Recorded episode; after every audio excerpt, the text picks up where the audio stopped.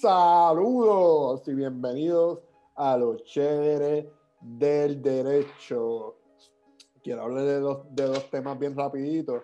El primero es que ayer se decidió el caso de Alabama Association of Realtors eh, versus Department of Health and Human Services eh, de Estados Unidos.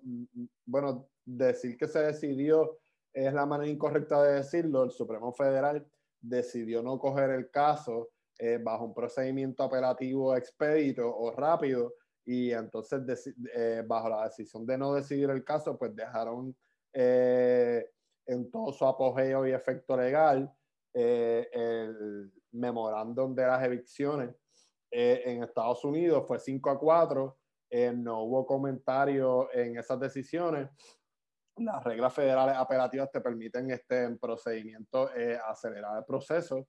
Este, la, la CDC específicamente estaba siendo atacada eh, por estas partes que están argumentando que, que, ellos no tenían autoridad administrativa para emitir este tipo de, de normas, como lo fue el memorándum eh, sobre las evicciones.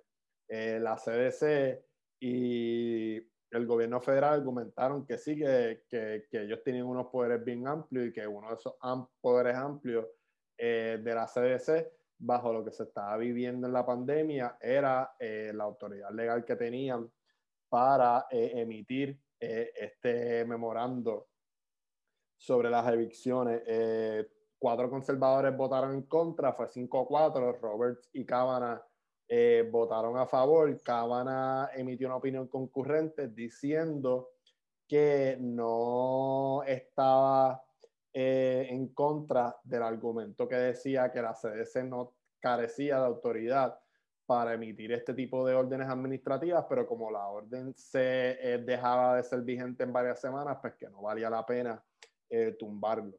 Entonces le traigo varias estadísticas del Supremo Federal, siete opiniones en el término del 2021, este término del 2021, que mañana jueves van a salir las últimas opiniones, es el primer término de Amy Coney Barrett sustituyendo a la ilustre Ruth Bader Ginsburg, pues siete opiniones en el término del 2021 han sido unánimes.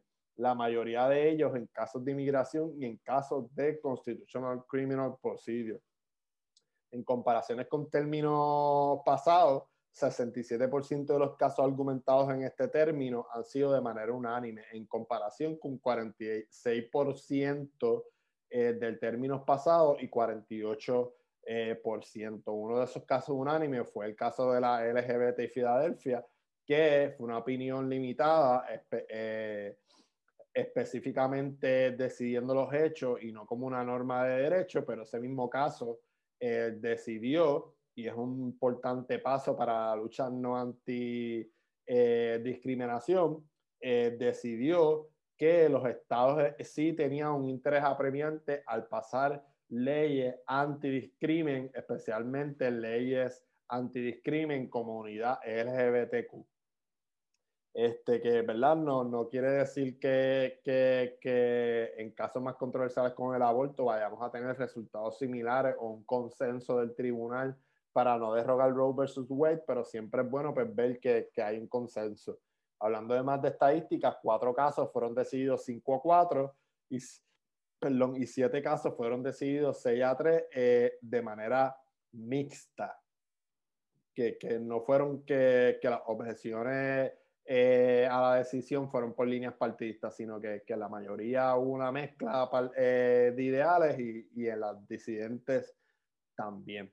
Pasando al otro tema del día de hoy importante en cuestiones legales, la jueza Rebeca de León del Tribunal de Primera Instancia de San Juan descalificó oficialmente al querellado Ricardo Arrocío Nevares como cabildero eh, de la estadidad eh, por no cumplir con el artículo 8 de la ley 167 del 2020. El artículo 8 de la ley 167 del 2020 específicamente establece que tú tienes que ser residente de, de DC o residente de Puerto Rico para poder ser cabildero de la estadidad. Y Rosselló, eh, según el desfile de prueba que se hizo, es residente de Virginia, llenó eh, para someter eh, y sacar la licencia de conducir en Virginia que te hace eh, elector o estar capacitado para votar en la jurisdicción de Virginia. So que Rosselló no cumplió con lo que es el domicilio y la residencia electoral para efectos del código electoral y para efectos del artículo 8 de eh, la ley 167 eh, del 2020. El lunes, el lunes hubo una vista donde se pasó prueba sobre respecto. Se trajo a Ramos Rosario como abogado del PNP para tapar los parchos eh, de la abogada motorizada, ¿verdad? Que yo sigo diciendo eh, que está allí por razones estratégicas, porque ya viola los cánones de ética al tomar casos que no tiene la capacidad intelectual para llevar a los tribunales y, eso no es nada malo, no, no, es que le esté diciendo bruta, pero no todos los abogados están capacitados para llevar cualquier tipo de, eh, de caso.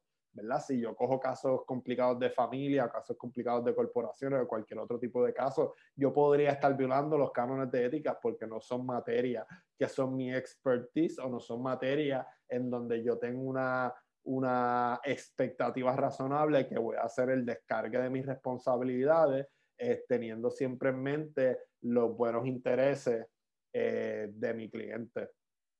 Esto probablemente lo apelen. Ramos Rosario, el licenciado Ramos Rosario hizo correctamente una oferta de prueba. Para los que no saben, en, en, evidencia una oferta de prueba es cuando uno hace una objeción, uno adelanta que va a apelar y uno hace una oferta de prueba diciendo por qué objeta a, a, a, la al tema en específico que se está objetando y por qué.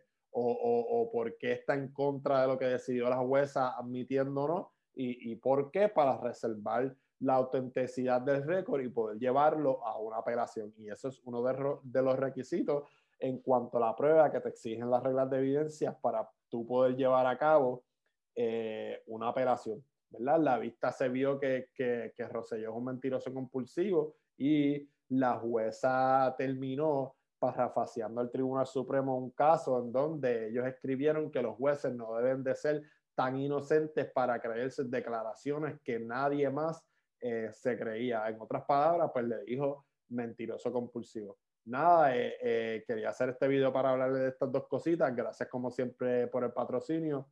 Live long and prosper. Cuídense.